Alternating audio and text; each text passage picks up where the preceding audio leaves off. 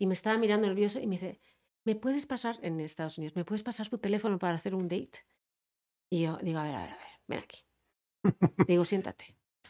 Digo, mira dónde me tienes. Estás enfrente de mí, estoy sola. ¿Para qué me pides el teléfono? Si aquí estoy. Si aquí estoy. Claro. Hola, ¿qué tal amigos? Bienvenidos a Rayos X. El día de hoy tengo una invitada muy especial, sexóloga, psicóloga, criminóloga. Yo ya no sé qué más óloga. Les presento a Silvia Olmedo. ¡Eh! Muchas gracias. ¿Cómo estás? Dime, fíjate, cómo me recuerdas y te diré en qué piensas. Lo primero que pienso es sexóloga. Sí, Yo digo, a ver, digo, lo, de, lo de- lo de doctor en psicología, no, ah, sexóloga, luego psicóloga y luego criminóloga. O sea, lo de criminóloga al final. Vamos Al a ver, final. va- vamos a ver cómo. Es rayos X se llama el programa, ¿no? Es correcto. Es, es como un papá Nicolau mental, algo de esto. algo así. Como un papá Nicolau. Pues mira, Silvia, estoy feliz de que estás aquí, que hayas aceptado mi invitación, la verdad. Yo tengo muchas dudas. Yo desde que era joven, la verdad, más joven, eh, veía tu programa y bueno, eh, tú me estás platicando que muchos te, te ubican y que se hicieron la primera paja viéndote. Incluso me platicó eso. Yo no soy de esos primeros, quiero decírtelo, pero sí te vi en esos programas. Ok. Y dije, tengo que platicar con ella algún día y tenemos que hablar claramente de sexo, tenemos que hablar de psicología porque son cosas que me gustan mucho y creo que tú tienes como mucho tema de conversación. A ver, la gran, o sea, yo, tú recu- bueno, recuerdas, a lo mejor no habías nacido, pero, o sea, yo me dedicaba a la investigación en Londres y llego a México hablando de virus del papiloma humano y lo hablo de una manera tan divertida que me dicen, bueno, pues tú tienes que hablar de sexo. Y empecé hablando de sexo, pero fíjate, y el sexo es muy divertido, pero es muy sencillo, no tiene retos. O sea, tú a una persona le quitas sus ideas erróneas, le, enseñ- le enseñas un poquito de logística y haces un amante maravilloso. Entonces, Ok, ya está. Pero el mundo de las emociones es mucho más fascinante. complicado. Entonces, bueno, pues yo me acuerdo, o sea, los chavos, la primera chaqueta mental, mental, o sea, que Claro. para mí la física esa es fácil. El plantearse ellos dónde querían ir, el, el, eh, pues también la tuvieron conmigo. Sí, Claro. es un honor, ¿eh? Lo, lo más traumatizante de todo, eso es bello, y te juro, y hay mucha gente que me dice, oye Silvia, contigo salí del closet. Y yo digo, tan fea era, güey. Pero, ¿sabes lo más bonito? Que verdaderamente hay gente, o sea, para mí hay gente, personajes públicos que forman parte de mi vida y los Claro. quiero, ¿no? Y a mí me gusta mucho porque pues hay gente que ha crecido conmigo. A ver, es duro, ¿eh? Cuando de repente estás, me pasa mucho en el aeropuerto y ves a un guapo, pero de estos increíbles. Así lo miras así para no acosarlo. Trasero para arriba, guapísimo, marcado, sin demasiado jean, tío intelectual, está mirando libros. Uh, por favor, qué hombre más interesante. Me mira y me dice, Silvia Olmedo. Y yo, ah, qué bien, hola, ¿qué tal? Y yo así como un poco mamona, dándome mi taco. Yo te veía desde que tenía 12 años y de repente Se le quita todo lo sexy. no, ¿sabes? Es que ya vas en modo tía o modo Sí. mamá. Me encanta, ¿eh? Pero sí es como, dices, pasan los años, ¿eh? Claro, que no se te notan, ¿eh? La verdad, te ves bastante joven. Me Y- veo bien, me encanto, me gusto y lo que perdí en el físico lo gano en experiencia. Eso está claro. Y claro está porque me trajiste un libro y no es el primero que escribes. Es el quinto. Es el quinto. Es wow, llevas cinco libros. Claramente estás preparada para hablar de cualquiera de estos temas porque has escrito cinco libros. Sí, sobre todo, a ver, yo es que antes yo era muy rara en, el- en- en la universidad. Me llamaban la perro verde. Perro verde, ¿por qué? Sí, porque era muy rara. ¿Dónde hay un perro verde? Nunca.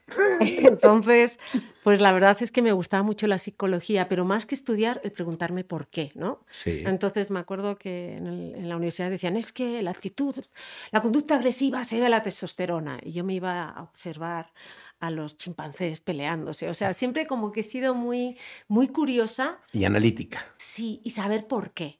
No para juzgar, Claro, para encontrar un motivo. para encontrar el modus operandi, operandis de las cosas. O sea, ¿qué le mueve el tapete a esta persona? Ok, está, eso está cool. Oye, ¿y qué, qué te gusta más? ¿La sexología, la criminología o la psicología? Lo que más me gusta, ahí tienes a tus perros. Ahí mis en cuanto he dicho criminología, eso. Y se pusieron locos. La parte para mí más bonita es la psicología. La psicología. La psicología, el mundo de las emociones, sobre todo el mundo de las emociones contradictorias. Claro. Me, me fascina el enamoramiento, me fascinan las relaciones de pareja porque es que a veces hay gente que te enamoras de ella y, y es que son terribles para ti. Claro. Son una contraindicación total y absoluta de tu vida eh, y a la vez me fascina también porque la cabeza y el corazón y como digo yo, y la parte baja nunca están, muy Ujú. pocas veces están sincronizadas. ¿no? Sí, sí, sí. Y a veces a uno le, le rige más la parte instintiva, a otros la, la emocional o, o la racional. Me gusta mucho también el mundo de las enfermedades mentales. Ok, sí es Y interesante. me encantan las enfermedades mentales porque, eh, porque en el fondo una persona que tiene una enfermedad mental tiene un poder extraordinario también. Claro. ¿ok? La gran mayoría de los músicos o muchos de los músicos, los pintores, tenían un trastorno mental. Claro. Entonces, me gusta también analizarlo, verlo, eh, entenderlo. Por eso también me cuesta mucho juzgar. Claro. La parte de psicópatas depende qué psicópatas. O sea, hay psicópatas. A mí, el, el- el psicópata integrado no me gusta, que es el psicópata de estar por casa. O sea, hay un 1% de la población que son psicópatas integrados, pero que son gente que están integrados en la sociedad, pero que no sabes que son psicópatas. Entonces, acaban haciendo cosas terribles Wow. y, y uno no los identifica. Los Claro. psicópatas del silencio de los inocentes o el silencio de los corderos, se decía en España, son más fáciles de identificar. Claro. Entonces, em, Oye, es pues, interesante. está interesante. Esto, esto me lleva a preguntarte. Tú estás muy metida eh, también en las redes sociales, ¿no? Sí. Por curiosa. Sí. ¿Y qué tan enfermo ves? eh, ¿Ves muchas enfermedades de este tipo en los usuarios, digamos, en sí? ¿Qué es lo que más sueles ver? El narcisismo. Narcisismo. Narcisismo. O sea, estamos. ¿Nos puede- yo, yo sé que es narcisismo, sé que es un complejo de superioridad, pero ¿no- ¿nos lo podrías explicar A ver, oficialmente? viene del mito de Narciso, que Narciso se creía tan guapo que nunca se había podido ver y podido ver y entonces una vez llega al lago y ve un tío tan guapo, se intenta besar y bueno, pues cae. Pero el problema es esa hay gente que se cree el centro del mundo, Sí. ¿no? Es y siente que todo gira alrededor de él o de ella. Y en esta sociedad todos, o hay mucha gente, o parece que es un valor el, lo típico de yo me lo merezco. Güey, ¿te lo mereces? O sea, tú y yo nos merecemos estar aquí y hay un güey en África que no bebe. O sea, Claro. y además nos empoderamos de eso. Entonces, la, eh, la- hay una cosa que es la humildad que yo entiendo que también es, no, es, no es adecuado. O sea, a mí cuando me preguntan qué has estudiado y, y digo todo lo que he estudiado, la gente me dice un día, es que tienes que ser humilde. No, güey, no, no soy humilde. O sea, soy muy humilde porque no les digo las notas, las calificaciones que saqué, ¿no? Pero el narcisismo es algo que te ciega del resto. Claro. Y entonces, al final, eh, acabas utilizando a otras personas para llenarte de ti. Claro. Y encima te llenas de ti eh, haciendo daño a otras personas. Sí, claro. Ahí tener un- una pareja narcisista es dificilísimo. Sí, me imagino. Y mucha gente que, ta- que está en el medio es muy narcisista. Eso es por una parte. Luego también hay mucho síndrome de dismorfia corporal y muchos trastornos de la alimentación. Ok. O sea, síndrome de dismorfia corporal es que tú te ves un cuerpo que no tienes y entonces estás constantemente queriéndolo mejorar. Por ejemplo, la anorexia, una, una mujer que es, es anoréxica, ella se ve al espejo, ¿ok? Y se ve gorda. claro. O sea, ya está distorsionado su forma de ver. Sí, claro. Pero la vigorexia, o sea, todos estos hombres, que es que no es que estén marcados, es que es un asco, es que ¿cómo te vas a des- desnudar delante de ese güey? Que tiene mejor cuerpo que tú. O sea, a sus boobies están más paradas, ¿no? Entonces, ¿qué pasa? Que también todos los trastornos de la percepción eh, están aflorando. Vigorexia, anorexia, bulimia. em, y, y ese concepto de yo me lo merezco todo. Claro. Luego también hay mucho, mucho eh, positivismo tóxico. O sea, yo estoy... Falso positivismo. Claro, es no, positivismo tóxico. La típica que te dice, sonríe, buenos días, ama la vida, tú sabes que todo depende de ti, hay que ser feliz. A ver, a ver, Conozco a ver, algunos. para usted, para usted, un momentito. O sea, tú sabes que la depresión es una enfermedad mental y que la persona es incapaz de saborear la vida. Tú con un catarro puedes comer un platillo y que te sepa, no, porque tienes tapadas las narices. Y no le dices a una persona, oye, prueba este platillo, no sabe nada. Claro. Ok, cuando tú le dices a una persona que está deprimida, que sea positiva, que le eche ganas, lo que está haciendo esa persona es aislarse, ¿ok?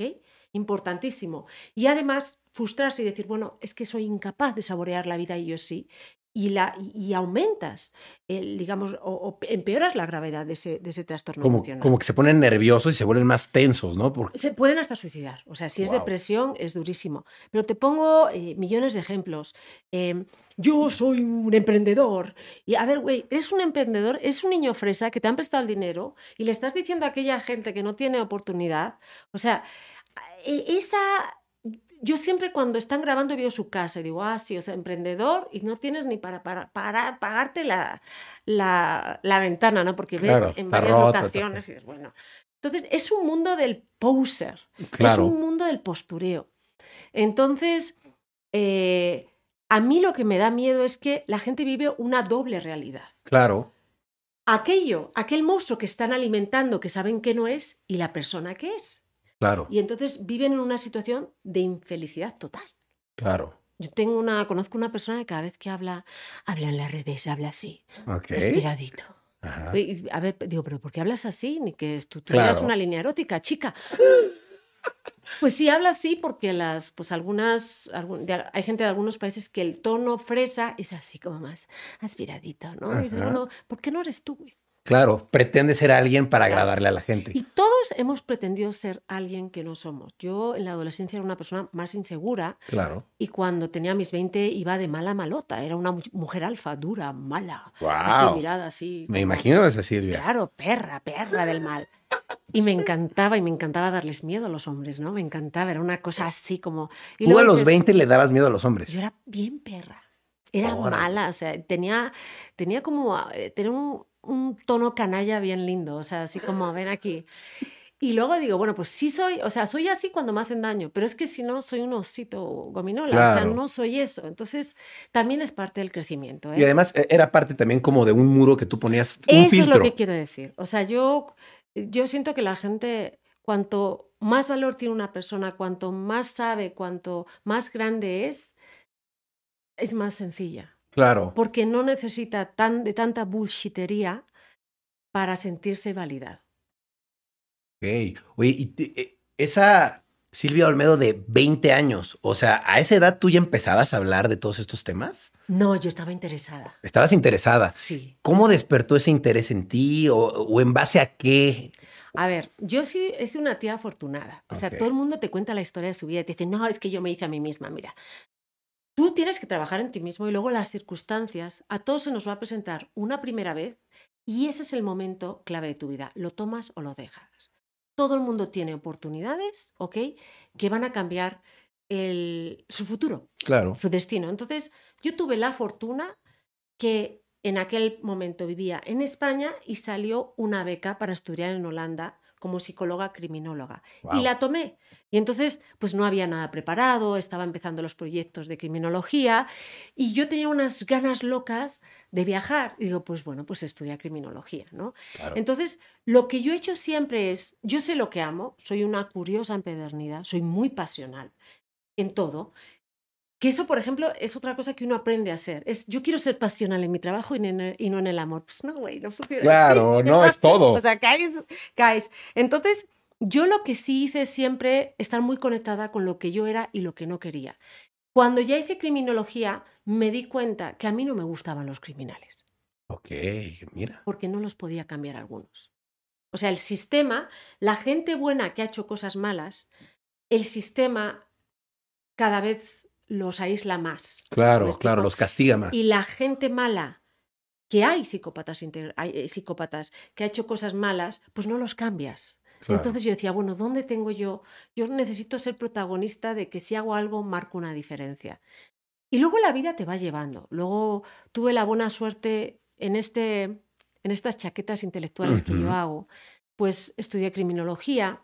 Luego me di cuenta que no me gustaba la criminología y digo, bueno, ¿cómo le voy a hacer yo? Para decirle a mi tutor que piensa que soy una mujer inteligente, que ya no me gusta, ¿no? Y entonces se lo dije eh, y me puse a llorar porque sentí que lo había fallado completamente. Me dice, bueno, ¿y cómo, qué vamos a hacer? Porque tú no tienes dinero para devolver esta beca. Y digo, no. Digo, "Pues, puedo hacer una investigación. Y me dice, ¿cómo? Y yo tenía un amigo que se llama Jonas. Jonas era un holandés altísimo. Ok. Y era lo mejor porque tenía una bici de estas, los, son largos, piernas Sí, son infinitas. enormes. Y entonces me montaba en su bicicleta y él me llevaba a la universidad, así, hecha bolita con el frío. Y entonces a él le, gusta, le gustaba mucho ir a Red Light District. Ahí pues hay de todo. Y a ver a las, a las a las chavas. A las chicas. Sí, y yo dije, ya tengo el estudio. Voy a hacer un estudio del uso del condón femenino en la población latinoamericana que está ilegal en el país. Pero así dije, guay, queda. Y me dice el profesor, ¿Y, ¿y, cómo vas a hacer eso? Digo, ah, hago un registro, la registro a todas las ilegales y, y voy y vamos a ver sus, sus, patrones de comportamiento de cómo utilizan el femidón. Y me dijo, va, a ver si te avientas. Y fue yo así. Pero claro, yo guerra del mal, me puse, yo que nunca me maquillo con Photoshop, guapa, guapa, guapa, así como muy, como muy seria pero respetuosa, y yo, y entonces yo sabía la parte ilegal de toda esa zona, y yo, a, a ver, yo cuando veo una mujer que está ilegal y que encima habla español y que encima tiene que hacer lo que tiene que hacer, pues lo único que me da es ternura. O sea, claro. Y entonces con ese acercamiento, pues ellas fueron igual conmigo. Y entonces hicimos un estudio eh, que se publicó en todas partes. Wow. Y bueno, pues yo aprendí. O sea, la parte teórica del sexo la sé, pero la práctica pues también la tuve que observar. Obvio. Y, y de ahí dejé un paper escrito de un paper, a ver, mi inglés, tengo un acentazo jamón, jamón, o sea, inglés, llevo toda la vida hablando y tengo un acento a lo Penélope González. ¿eh? o sea, ah, Penélope, Penélope Cruz, güey, ya le cambié el nombre.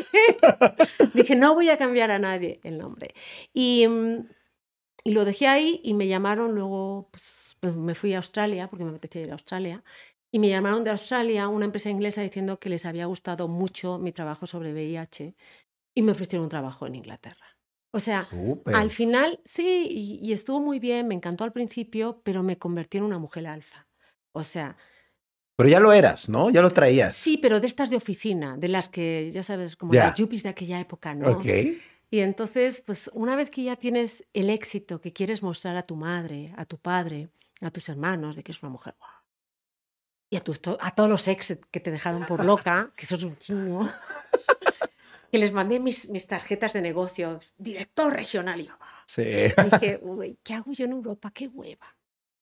Y, y México, pues llegué a México y me fascinó. O sea, digo, esta gente está bien mal, me encanta. es, es, mágico el país. O sea, yo primeramente, lo típico, y digo, a ver cómo leo sus códigos. Nos hablamos, ¿no? Y nos hablamos. Es que decir, un mexicano, nos hablamos, quiere decir, me caíste bien, nada más. Y ya de verdad me caíste bien, tengo la intención de conocerte, pero no me pidas ningún tipo de commitment, ¿ok? Entonces tú no puedes pensar que te va a hablar.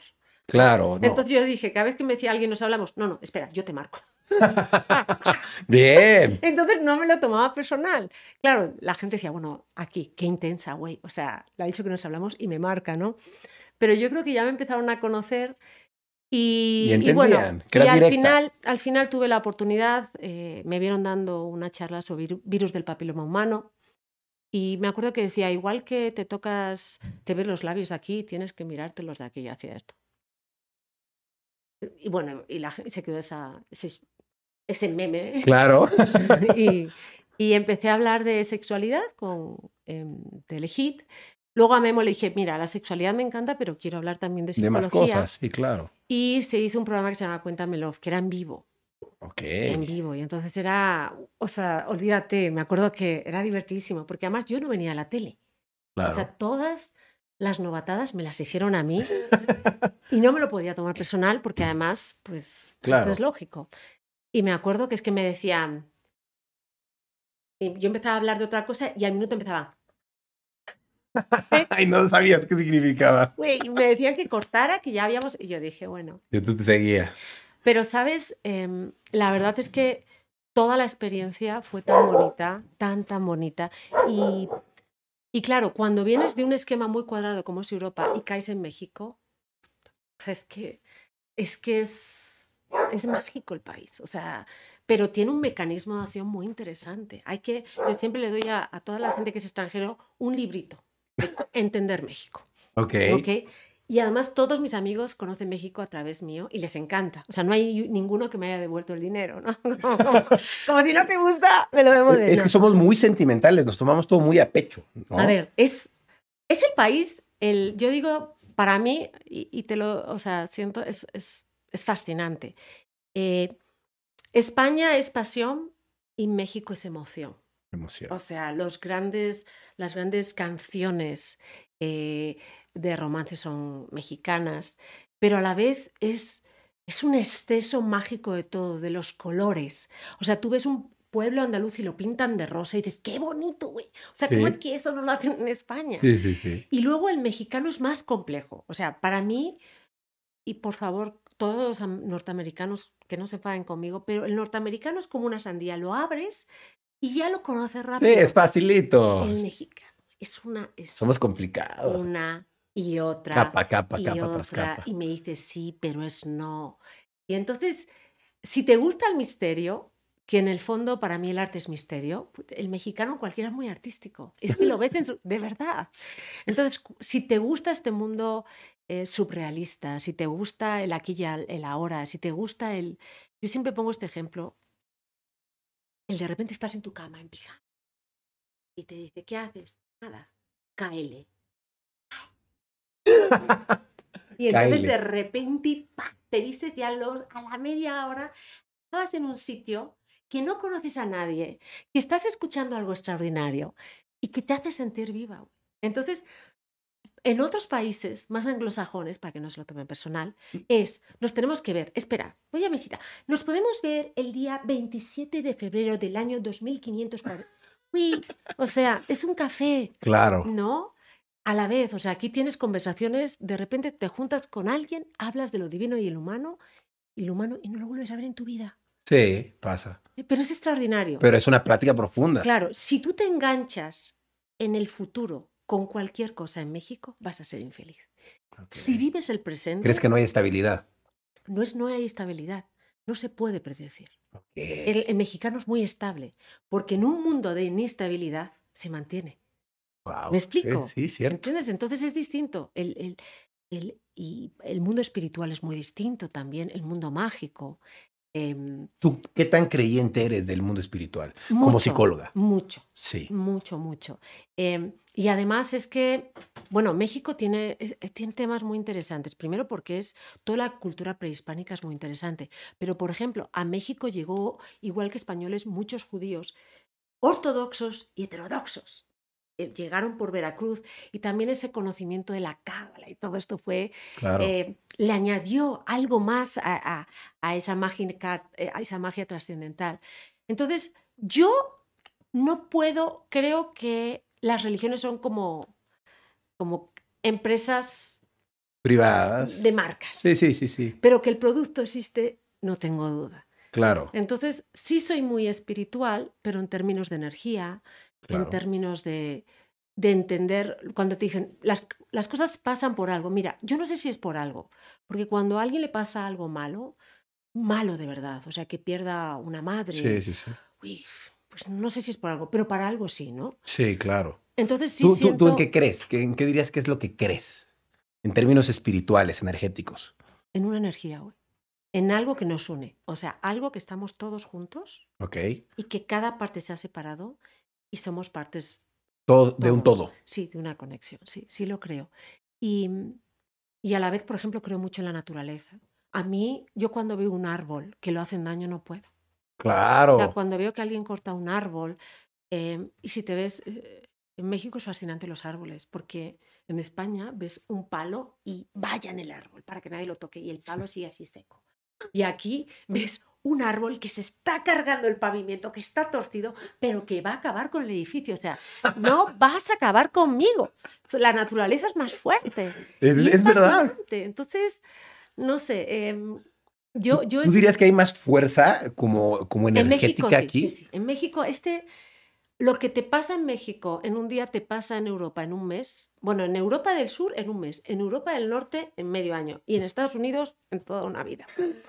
sí, claro. Y lo amo, ¿eh? Pero es un país, yo, es un país más de nido, todo está más, es más predecible. Claro. Ojo, hay gente que necesita eso. Sí. Yo no. A mí me gusta justo lo contrario. Me gusta vivir el momento. Me da miedo, pero me gusta. Pero te mantiene viva. Me mantiene, muy viva. Y es muy artístico. Este es el tema. O sea, México es muy artístico.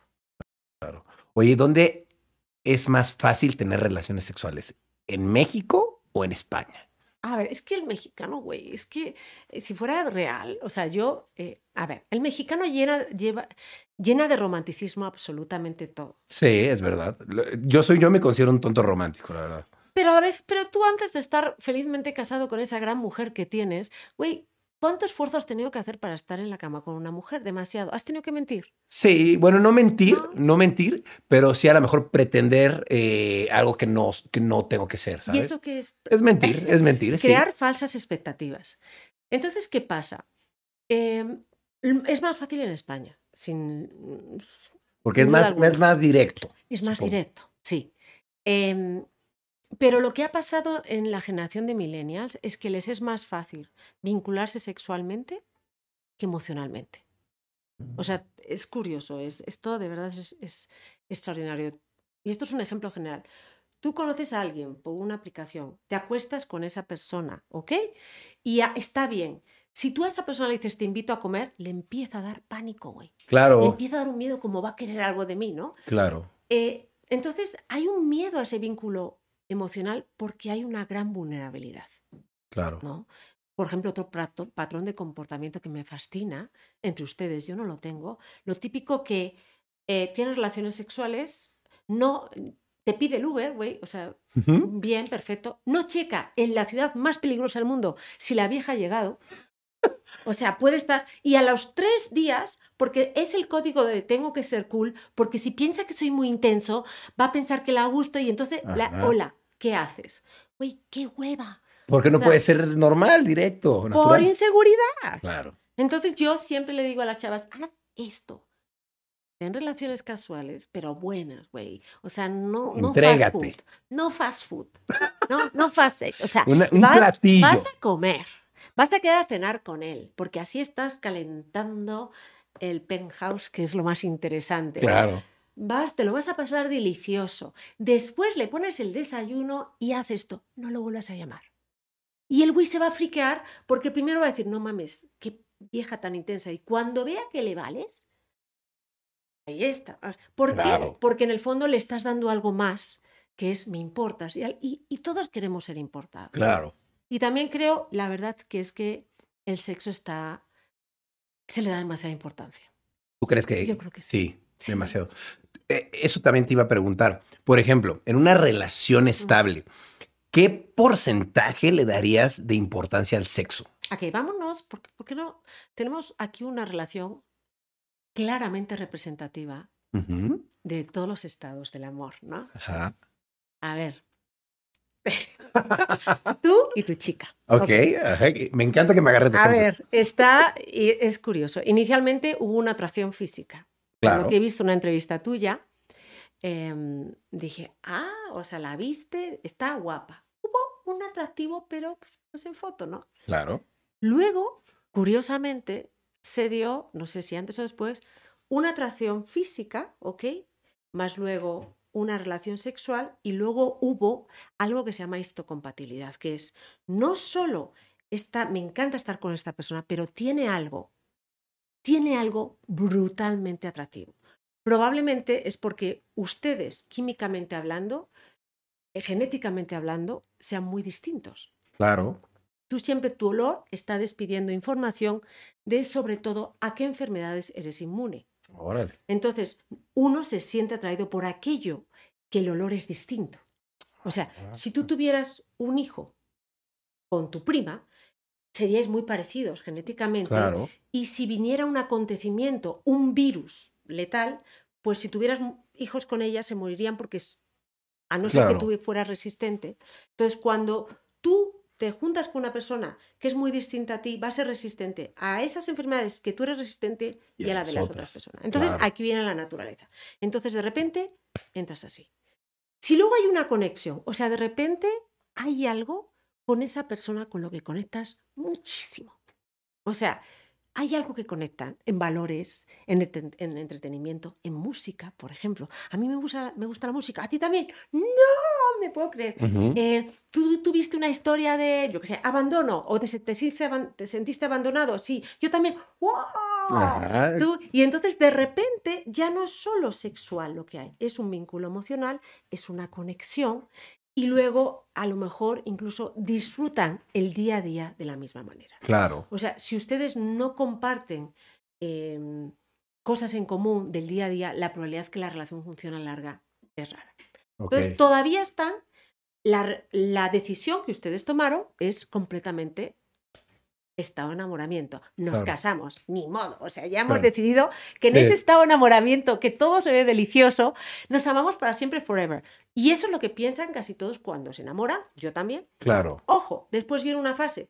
O te acabas o dices, bueno, esta ya es la verdadera persona, después de año, año y medio, y verdaderamente la idealicé bajo el filtro de todos los químicos que inundan tu cerebro, que te hacen idealizar a esa persona, o de repente ya la persona no la tienes idealizada, pero empiezas a decir, güey, pues es que me encanta esta mujer, qué idiosincrasias más bonitas tiene.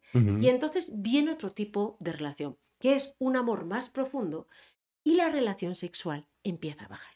Ok.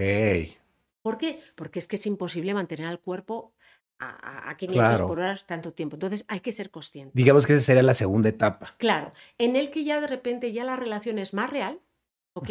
Ya tienen que poner las reglas. O sea, cuando tú estás enamorado, lo idealizas todo, que no pones reglas. Todo funciona. Reglas tan tontas como no dejes las braguitas en la ducha, güey, que no me gustan. Claro. Pero que eso, o sea, hay que poner unas reglas, hay que tener unos espacios, hay que empezar a decidir, oye, no podemos ser en todo o sí, nosotros. claro. Yo, yo y el nosotros, porque si no, Claro. cuando hay muchos nosotros, pues al final son la misma persona y se acaban secando en términos de nutrirse de una Claro. persona distinta. Sí, ya no tienes nada que platicarme, sé todo de Entonces, ti. ¿qué puede pasar? Bueno, pues ya se ve que están durando más, ¿no? Y ahora aquí la parte clave es a ver cuánto duran y si luego quieren ir más allá. Y luego viene una parte que es compleja. O sea, la decir, tercera etapa, ¿cuál sería? Bueno, es esto es apego, que es un nombre horroroso. Sí, ¿no? suena feo. O sea, pasaron de. Pero es la. Porque no, está, no es apego, es, digamos, de la rel- relación estabilizada. Pero claro, el problema de las relaciones estables es que los seres humanos necesitamos. Tenemos unas necesidades primarias. Una es la de, la de variabilidad. Necesitamos cosas distintas en nuestra vida. Claro, si no se aburre uno. Necesitamos conexión. Necesitamos sentirnos bellos y también ver a otras personas. Somos animales. Claro. No, no e- te va a dar igual lo bellísima que es tu novia y lo bien que cante y el golpazo que tenga, que dentro de 10 años te has acostumbrado a él Claro. y vas a mirar a otras mujeres, como ella va a mirar a otros hombres. Si eso lo entiendes y no te vuelves un celoso patológico y ella tampoco, a lo mejor, pues pueden, digamos, aprender a jugar con eso a vuestro favor. O sea, vais a un sitio a bailar los dos y tú bailas con una y ella con otro y es incluso interesante. ¿sí? Claro, sí, claro. Entonces, ¿qué viene ahora? Luego, el siguiente escalón, que es muy duro, que es- son los hijos. Claro. Porque ahí los errores que tú tolerabas en tu pareja, que los tiene contigo, ya no los tolera en tus hijos. O sea, tú puedes ser un hippie come flores que me encanta y a mí no me des nada, pero que a mi hijo le falte esto. Y entonces las mujeres empezamos a tener muchas exigencias sobre los hombres y los hombres a la vez, pues, nos ven como demasiado intensas. ¿Por qué? Porque en el fondo para nosotras el cuidar a los bebés es la supervivencia y los hombres no entienden por qué nos paranoiamos, porque limpiar y quitar las bacterias a las cosas. Entonces, es un camino bello, pero la clave es hasta donde dure que sea bello. Claro. O sea, a- yo a lo mejor he durado con varios solo fase de enamoramiento. Y qué rico, güey. Era una Sí, pasión es bonito. turca que te mueres. Maravilloso. Luego con otros duras un noviazgo. Güey, aprendí, si yo hubiera tenido un novio editor de vídeos, yo, es lo que me ha faltado. Yo siempre digo, en todo mi yo hubiera necesitado un editor de vídeos. O sea, porque sí, tienes un novio y te enseña su mundo. Yo aprendí de economía, de cocina, de carne, De de todas todo. Pero me faltó uno de vídeos. Sí, ¿no? claro. Y entonces, claro, entonces aprendes de otra persona. O sea, más allá de que tenga un final, toda relación tiene un final. Eh, ah, si no es la muerte. ¿Qué más? Eh, después pasa, hay otra fase que es cuando tienes los hijos, pero después ya cuando los hijos crecen. Hay Claro. muchas relaciones que por mucho que se amen, ya se han dicho todo lo que se tienen que decir. Y a lo mejor una parte ha sacrificado más que la otra y quiere descubrirse eh, pues, o desarrollarse como persona. Claro. Entonces, ¿es triste a veces acabar una relación? Siempre es triste, Siempre. pero no es un drama. Claro. No, No, y siempre acabar es para, para iniciar algo me- mejor a futuro. No digo relación, pero una nueva etapa. Una nueva etapa. Y además, más allá de que sea mejor o peor, es lo que la vida te ha dado. Claro. Entonces, si eso lo entiendes, eh, claro, el problema viene cuando estás con una persona que te daña como persona. Claro. O sea, una persona tóxica o una persona que te maltrata, claro. claro. Ahí sales de la relación completamente, eh, como digo yo, amputado emocionalmente, más inseguro, Claro. eh, has perdido tiempo, eh, incluso hay gente que sale con, con ansiedad. Y entonces, claro, ese tipo de relaciones hay que cortarlo, hay que cortarlas lo antes posible. Claro, lo normal es que sea recíproco, ¿no? Cuando estás en una relación tóxica, porque ni modo de que uno sea el tóxico y el otro no. Entonces, el otro está permitiendo también eso mismo, esa misma conducta, ¿no? A ver, te lo voy a poner de una manera distinta. Mira, por ejemplo, muchas personas entran en relaciones tóxicas cuando tienen que cubrir una necesidad. Ok. Por ejemplo, si tú eres mujer y se te muere tu papá, Claro. y tú tienes esa sensación de que, porque es curioso, tú puedes no hablarte con tu padre, ¿no? Que si tú tenías esa sensación de que tu padre te iba a defender, siempre te ibas a sentir seguro o Claro. segura, ¿no? En tu padre o tu madre. Pero normalmente si fueras homosexual sería tu padre. Pero si, por ejemplo, eh, si se te muere tu madre, te pongo ese ejemplo. Entonces, cuando tú estás en ese proceso, lo que estás buscando es sentirte querida y protegida. Es, no es que tú estés mal, es que necesitas que alguien te apapache. Claro. Claro, lo normal es que en una relación entres sano, pero muchos no entramos sano porque tenemos una herida. Entonces, tú puedes ser una persona con una autoestima que era muy buena, que si tú entras con una persona que lo que te va a hacer es yo te voy a cuidar, y cuidar quiere decir controlar, Mm, ¿ok?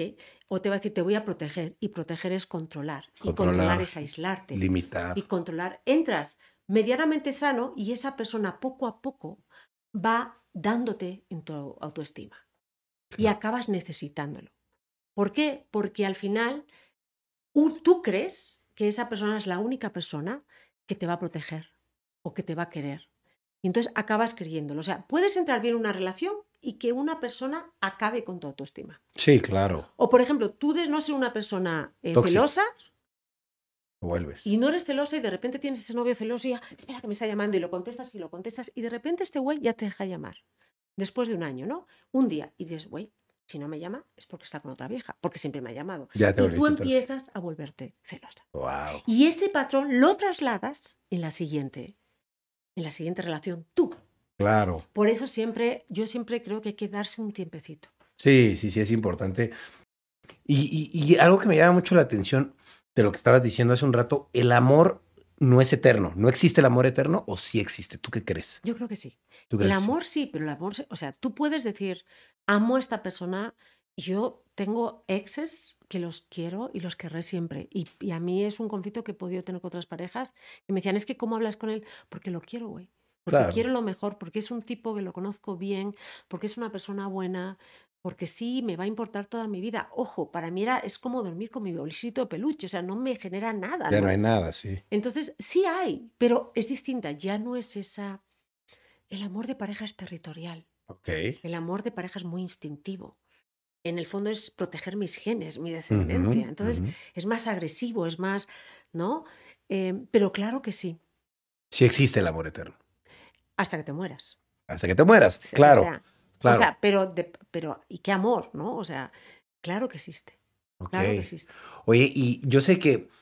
Pero Eh, a lo mejor no la relación eterna, ¿ok? Sí, no, bueno, eso no, no hay manera. O no sabemos, ¿no? Más allá de, de la muerte, ¿qué más, no? Pero yo tengo una duda en el sexo. Por ejemplo, ¿cómo puedes hacer para tener buen sexo toda tu vida? Porque una cosa es que estés enamorado de alguien y otra cosa es que tengas buen sexo con esa persona. ¿Con tu pareja?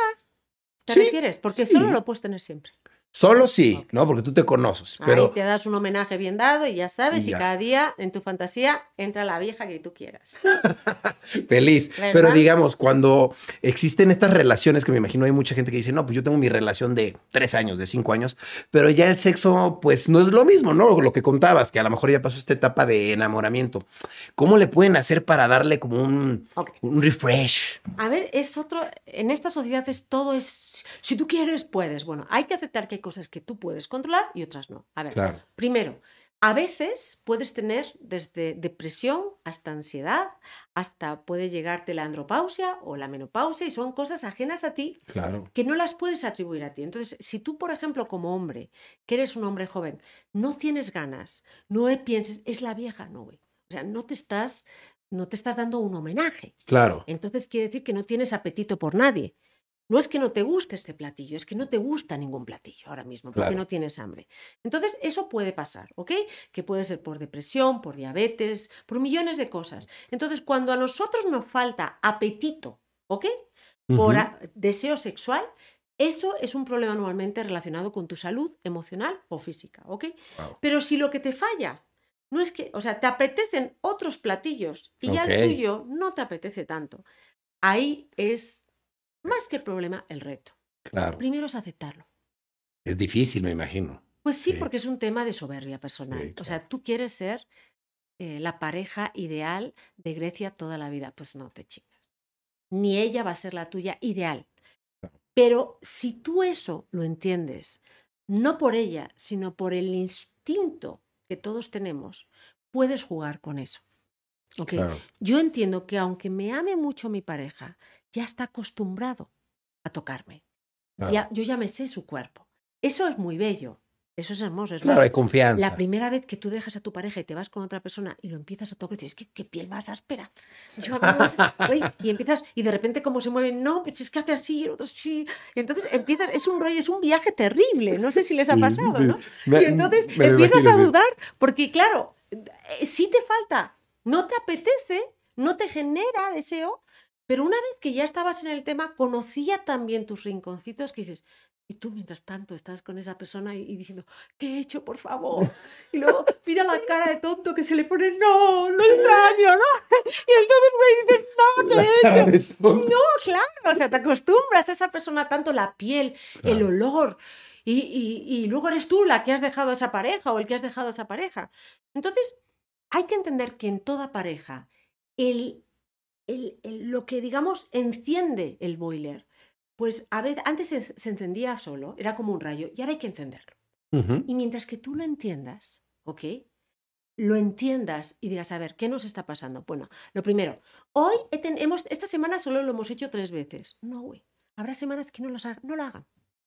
Y si no les apetece a los dos, quiere decir, oye, ¿no será que tú y yo estamos hablando demasiado de nuestra chamba, de los proyectos, de tu mamá, de esto? ¿Nos vamos a tomar un tiempo para nosotros solos? Entonces, se van cinco días de vacaciones, uno duermen bien, comen bien, dos duermen, comen bien, al tercero vuelve a pasar. Porque la falta de apetito era relacionado con lo que les pasaba. ¿No? Ok. ¿Qué pasa? Te pongo otro ejemplo. De repente sí, me encanta mi vieja, pero ya no es. O sea, veo este trasero y me gusta más. Y qué, qué mal me siento si es lo mejor del mundo. Es la mujer, nunca he visto una mujer tan maravillosa. Y ya estoy pensando, ya estoy viendo en Instagram a otras. No, por favor, no. Y entonces, claro, pasa. Entonces, hay un juego que se puede hacer que es recuperando el animal perdido, ¿no? El instinto de caza. Entonces yo siempre sugiero que hagas, que hagan una cosa. Te vas a un sitio donde los dos son desconocidos, ¿ok? Y entonces se ponen divinos de la muerte, guapos, guapérrimos, pero guapos. Ok. Lencería nueva, no te pongas los mismos gallumbos de siempre, güey, nada, nada, nada. Y entonces van y que sea algo, que sea algo distinto. Los dos tienen que tener una situación de estos nuevo, ¿por qué? Porque Claro. la adrenalina sube, ya hay algo que no tiene.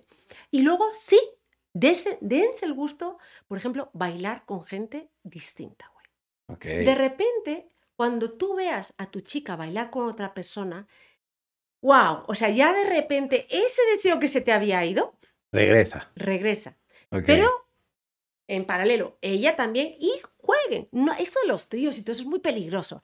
Pero claro, es muy peligroso porque Sí. una cosa es lo que tu instinto te dice, que es, ah, a mí me pone eso. Y otra cosa es la imagen que te queda de mi vieja no me quiere, mi chica no me quiere porque disfrutaba con ese. Claro. Es muy duro para... para No, y son imágenes que se te quedan grabadas. no, no, no, yo no podría. Entonces, y soy muy abierta, pero conozco que soy muy emocional también. Claro. Entonces, si tú te vas, si haces eso, no en un sitio donde sean conocidos, qué hueva, ¿no? O sea, Claro. van a un sitio donde no les conozca nadie, a lo mejor es difícil, pero se puede, y juegan a eso. Claro, después del quinto baile, ya vas a tener ganas otra vez de decir, ella es mía. Es curioso, es la parte instintiva. Sí, Y ella igual. Ojo, Claro. o sea, pero volver al coqueteo delante de tu pareja. Si no, lo vas a hacer igual. Sí, pero- claro. Pero te vas a encender con otra persona y puedes llegar más lejos. De la otra manera, no. Eso funciona muy bien. Eso está interesante. Ujú. Está bueno, digo, yo creo que culturalmente está difícil que muchos acepten, ¿no? Porque como que te educan y te dicen, no, tienes que estar con esta persona, porque así te educan, a lo mejor erróneamente, Pero la realidad es que al final en México lo que hace la gente es tener, se, se acuesta con otra persona. Sí, terminan engañando a y sus entonces parejas. no solo eso, se o sea, sus amigos lo saben y ella Claro. sigue siendo, o sus amigas, no. Yo creo que si, si verdaderamente quieres construir algo bello con tu pareja, es conectándote con lo que eres. Yo Claro. creo que cuando tú llegas a la neta de lo que eres, es cuando verdaderamente dices, yo quiero lo mismo. Claro. Oye, ¿y hasta dónde? Porque yo sé que, que, pues a veces en las relaciones de pareja, pues uno discute, ¿no? Y, a veces hasta por tonterías, ¿no? Por uno, ¿dónde deja el cepillo? ¿Hasta dónde puedes permitir que algo te, te afecte? Porque hay gente que sí permite como, pues que le hablen mal o que lo humillen o que simplemente eh, la ropa interior va- está en otro lado. ¿Hasta dónde uno debe de permitir y poner su límite y decir, esto ya no porque ya está mal? Ok, primero es conocer a tu pareja. ¿Qué tan importante es eso para tu pareja? Imagínate que estás con una persona que es casi, tiene un toque de orden, o sea, casi un trastorno, ¿no? Exacto. Para esa persona es vital algunas cosas. Claro. Entonces, cuando empiezas a conocer a alguien, vas a decir, a ver, ¿qué es verdaderamente importante para esa pareja? Y si eso que es importante para ella, yo no lo voy a poder solucionar, o sea, no puedo compartirlo, no va a funcionar la relación. Ok. Punto pelota. O sea, si es algo insoportable, Claro, ya. o sea, y, o por ejemplo, indignante. Si yo veo a un hombre que me encanta y de repente veo que está maltratando a un animal y yo reacciono mal y él ni se indigna, somos muy distintos. No va a Claro. funcionar. Porque os indignáis. Entonces tienes que decir, ¿qué, es, ¿qué son cosas importantes que tiene ella que a mí no me gustan o que no tolero o que puedo aceptar? Y Claro. hacer eh, acuerdos entendiendo que nunca va a ser ni de su manera ni de tu manera, sino de las dos. Y entenderlo. ¿Ok? Claro. Eh, desde, por ejemplo, algo que parece una tontería cuando ronca. Ok. Y, o sea, parece fácil, pero Sí. si tú duermes con una persona que ronca, acabas no durmiendo. Claro, Y te si tú molesta. no duermes, es un tipo de, de- bueno, pues en China era una tortura. Claro. Quitar el sueño, privar del sueño a alguien. Entonces, bueno, pues yo lo que haría es, te voy a llevar a un especialista en sueño. Claro, y vamos a ver si tienes apnea del sueño. Pero no le vas a decir, es que roncas y me despiertas. No, güey. Primero No, lo vas, vas a aprender la forma de decir las cosas. Oye, cariño, ¿tú crees que respiras bien? Vamos a checarlo, porque ni tú respiras bien a lo mejor, ni yo duermo.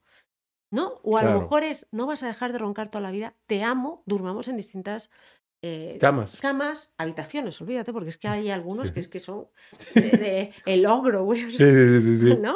Entonces, y algunas, ¿no? Entonces, entender qué cosas son imposibles de cambiar de la persona. Claro. O sea, yo me acuerdo que me comentaba esta mujer, es que es un coqueto, es que no puedo. Güey, sí es verdad, pero no era coqueto, era un maleducado. O sea, si estás hablando conmigo, no te pones a mirar a otra persona y a sonreírla. Claro. No lo vas a cambiar. ¿Puedes vivir con eso? No, pues ya, no lo vas a cambiar. Que, que eso me lleva también a otra pregunta muy interesante, que es, ¿las personas cambian? Esto siento que está mucho de, por decirlo así, de moda en Internet ahorita, porque eh, mucha gente está como, ay, no, es que yo hice esto, pero lo hice hace cinco años. Ahorita no lo estoy haciendo. Cambié, soy otro. ¿Esto realmente funciona así? ¿No? ¿Tú qué opinas? Las personas se reinventan, pero nosotros todos tenemos una esencia. Digamos, todos somos una piedra y nos pueden cambiar la montura. Y podemos ap- apretarla un poquito, pero tiene un límite. Yo siempre digo, si tú tuvieras que decir qué eres tú, ¿qué eres? Yo, por ejemplo, te pongo, yo soy y no puedes ponerlo en adjetivo. Lo puedes poner, lo tienes que poner en sustantivo. Yo soy justicia, yo soy pasión y yo soy curiosidad y yo soy amor. Eso es por orden. Entonces, a mí algo tan estúpido como que alguien no espere, se salte una cola, me mata. Uy, me mata, pero no por nada, sino porque yo, o sea, me mata el no, el que no exista justicia. Si tú me dices, yo soy poder, yo soy dinero, yo soy, ¿qué eres, Ryan? ¿Yo? Yo me considero que yo soy amigable. Yo Yo, soy. er- yo soy amigo, muy bien. Yo soy amigo. Perdón, tienes razón en sustantivo. Ok. Yo soy amigo. eh, yo soy eh, amor. Eh, y yo soy. mm, ¿Cómo lo podría decir? Mm, inocente. In- in- inocente de. No, no inocente de culpa, sino inocente de que soy inocente en algunos temas. O sea, como. No bobo, pero sí como de que peco de ser muy buena persona y me ven la cara. Inocente en ese aspecto. Ok. Pues tú tienes que estar con una persona que sea así, Ok. con tus valores. Porque si yo, si yo, por ejemplo, fuera, por ejemplo, yo que soy justicia, estaría todo el rato protegiéndote para que no te vieran la cara. Claro. ¿Me explico? Pero ¿es- eso no es un complemento. Muy bueno, claro. O sea, yo, por ejemplo, soy justicia, entonces sí es verdad. O sea, yo al final soy como la macarra de todos los sitios porque defiendo mucho a los míos, ¿no? Ajá. Pero yo tengo gente que es poder, reconocimiento, dinero. Entonces, él y yo no vamos. O sea, porque si tú eres poder y yo soy justicia, güey, tú vas a conseguir lo que quieras, ¿no? Entonces, si tú ves lo que es tu pareja, imagínate, si te dice arte, eh, la, van a machear mucho. Entonces, uno tiene que saber qué es en esencia y con quién se junta en esencia. Claro. Yo hay gente que no es que me sea mala persona, es que somos muy distintos. ¿Me explico? Entonces, Claro. al ser muy distintos, no vamos. A Sí, no, no funciona. O sea, yo, por ejemplo, igual, o sea, a mí, cuando para mí alguien es ingenuo, es bueno, bueno, es justicia, justicia es bueno, pero hay que protegerlo. Claro. Entonces, y, y en términos familiares, yo tengo un- una persona de mi familia que es muy bueno, güey. Y yo soy, o sea, lo tengo, lo cuido cuando veo algo. ¿Por qué? Porque no quiero que cambie su esencia. Claro. Porque es una esencia positiva. Sí, no es malo. Es bueno. Claro. es pero bueno. tienes que asegurarte, sabiendo esa esencia, que te blindas de gente que te va a cuidar Claro. y que no son como tú, que valoran eso. Porque si todos sois inocentes, os van a engañar. Claro, a todos. Claro, entonces tienes que juntarte y crear ese tipo de, de, de gente, de grupos, y Claro. luego eres amigable. Ahora vamos a ver qué tan amigable eres. En el aspecto de, ¿te importan más los amigos que la pareja? Claro. ¿Te puede crear conflicto? Está Porque el amor está atrás. O sea, lo primero, lo segundo y lo... No, primero fue amigo, luego amor y luego inocencia. Pues, pues, yo- bueno, o sea, por decirlo de alguna manera, no, no, no, no exactamente en ese orden. Pero es un planteamiento que uno se tiene que hacer. sí, Y yo es verdad. A veces sí, yo me acuerdo que hablaba con una amiga y siempre me decía, Silvia, no te metas, güey. No te metas. O sea, y, Siempre meterse es. no me puedo, o sea, y lo típico, yo lo he hecho y me han sacado, pero, o sea, señora, se ha saltado la cola. Y yo, y bueno, güey, o sea, todos esperando, todos eh, respetando el, el sistema, porque así funcionamos todos mejor. Y esa mujer tiene que saltarse la cola por sus narices. Yo también los puedo hacer, pero eso no es justo. Claro. Entonces, a mí eso de jovencita me trajo muchos problemas. Oye, yo te quería preguntar como psicóloga, ¿tú qué opinas de mí? Sé que está medio extraño, pero tú igual me dijiste que como criminóloga tú te metías a investigar a la gente y quiero preguntarte, ¿tú qué opinas de mí como figura pública o como persona? ¿Qué has visto? A ver, a mí siempre que alguien piensa algo de alguien, yo pienso lo contrario. Entonces yo me acuerdo que cuando ustedes empezaron a aparecer, güey, youtubers no tienen ni idea y todo esto, y uy, pues, pues, a lo mejor no estamos, por lo pronto saben editar y nosotros no tenemos ni idea y tienen que hacer todo.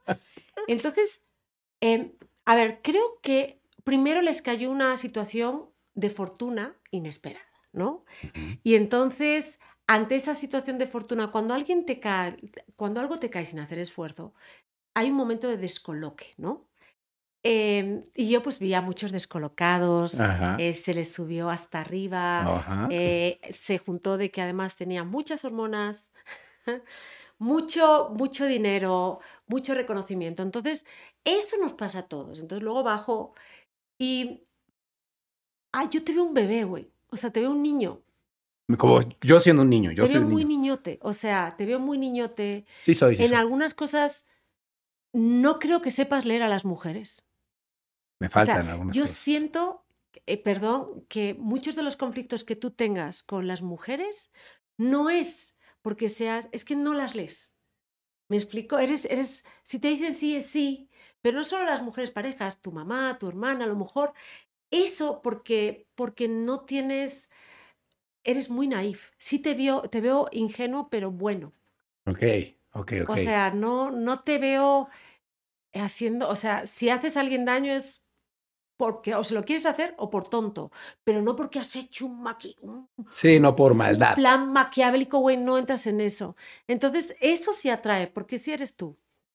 Tampoco te conozco tanto y también es lo que pones en las redes. A mí me gusta ir detrás de las redes. claro. Y hay cosas que, por ejemplo, eh, a mí me gustaría, por ejemplo, una cosa que me apasiona, me gustaría ver la interacción que tienes con tu hermana, porque es muy distinta. Sí, Y yo creo que hay algo, siento que a lo mejor muchos conflictos que ustedes tuvieron no fue por el conflicto sí, es porque no la leías.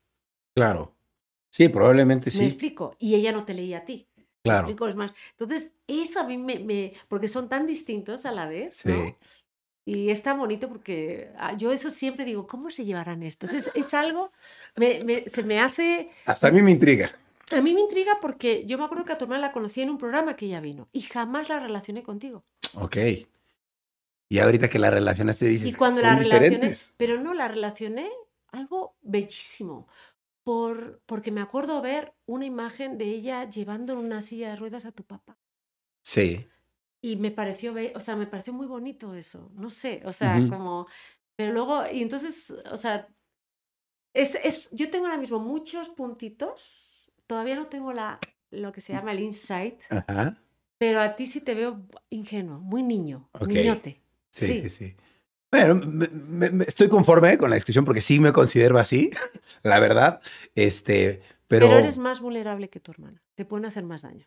sí, eso es verdad. O sea, si yo fuera tu mamá, sé, o sea, sentiría que, que a ti te tengo que proteger más. ok, sí, claro. Porque soy Fíjate. más, sí, Qué como- cosa más curiosa, ¿no? O sea, Sí. pero eso, o sea, es como, no- hay gente que la protege, es otro que, que, que sabes que, bueno, está, me cuida a mí. Lo siento así, no sé. Oye, y digo, ya sé que ya te lo pregunté, que si la gente cambia, por ejemplo, yo podría volverme un hombre rudo, por ejemplo, o no, o está muy difícil porque ya es parte de mi ser como soy. A ver, es que el problema de ser rudo es que estarías sacrificando algo muy importante de lo que tú eres y sobre todo muy bello. Claro, la esencia Claro, también. o sea, eh, te pongo un ejemplo. eh, yo lo pongo conmigo porque pues, yo sé el chisme de todo el mundo y se me hace ventilar a la gente. Cuando cuento un chisme que me han contado sin poner el nombre, me acusan de que les hablé de ellos, aunque no dijera el nombre. Entonces, yo, por ejemplo, tengo una, una naturaleza que cuando yo quiero a alguien, mi manera de decir te quiero es arreglándoles la vida. Pero no arreglándoles, enseñándoles. Bien. O sea, a mí yo quiero que me enseñen cosas, que me muestren, que eh, me encanta regalar, me encanta dar, me encanta consentir. Entonces, claro, al final lo que pasa es que, pues de repente, es verdad, yo he sido una escuela de grandes hombres. Güey, sí, porque verdaderamente, güey, eres muy bueno para esto, estudia esto y todo esto. Y me acuerdo que me decía mi amiga, "Ve- ves, eres pendeja. Él ahora es putrimillonario y tú no. Y, y entonces ju- jugué a no dar. Y en el fondo sabía que esa no era yo, güey. ok. Entonces lo que me, me di cuenta es, yo voy a ser lo que soy y voy a asumir las consecuencias de que cuando alguien no me merece no tiene que estar en mi vida. Claro. Entonces, si tú no eres rudo, ¿para qué vas a querer ser rudo? Sí, ¿para qué Si al final, cuando alguien te vea desnudo, vas a ser una persona, como digo, un oso gominola. A lo Sí. mejor un- me explico para qué. Claro. Me explico, lo que estás haciendo es poniendo unos Una muros más grandes que lo único que te están haciendo es aislar, Claro. pero no te están haciendo mejor persona. Entonces, ser consciente de eso y también, también ser consciente de que hay gente que ama eso. Claro. O sea, mi mayor castigo hacia alguien no es ser malo con él o con ella, es no volver a tener contacto con esa persona. Ya no me importas. Claro. Y ya no me importas es no me importas, Sí, claro. ¿no? Entonces, creo que cuesta, porque ya te digo, yo, por ejemplo, caigo de intensa, o sea, yo digo, "Ah, esta persona me interesa. Y entonces, oye, creo que ese pantalón no te quedaría muy bien, dame tu teléfono, te voy a... ma-". Y la gente, güey, Porque se mete, ¿no? era así, o sea, la gente... ¿Qué me pasó? O sea, yo mis mejores amigas son así. Ok. todas, porque tengo un muy buen ojo con la gente Y por ejemplo, yo gente que conozco cuando empecé en, en elegir, pues yo conocí a una Odalis cuando tenía 17 años. Y yo pues la sacaba a 11 años. Y, y yo, esa yo la vi a esa chava y dije, joder, qué niña más linda, qué buen corazón tiene, qué todo, y la van a dar, pues, pues yo la voy a proteger. Pero claro, ella me dijo, yo pensaba que estabas como una cabra, güey. Claro, lo pensó. Entonces, es verdad que a veces pues, pues puedes chocar con la gente o, por ejemplo, piensan que les das algo porque quieres algo, Claro, pero yo sé que esa es mi naturaleza. ¿Cuál es la tuya? Ese es el tema. claro, Ámala y protégete. Claro. Digo, por ejemplo, en mi caso, ¿no? Que yo soy, que, por ejemplo, mucha gente que nos puede estar escuchando o viendo, pues a lo mejor se identifica y dice, ay, yo soy igual, soy súper noble y se aprovechan de mí. ¿Qué consejo le darías a esa gente para que se proteja? Si mientras lo que tú hacías te estaba gustando, no se aprovechan de ti, estabas tú también disfrutando. Claro, ¿Ok? Entonces, a no ser de que abusen de ti. Pero la verdad es que al final a mí me gusta dar.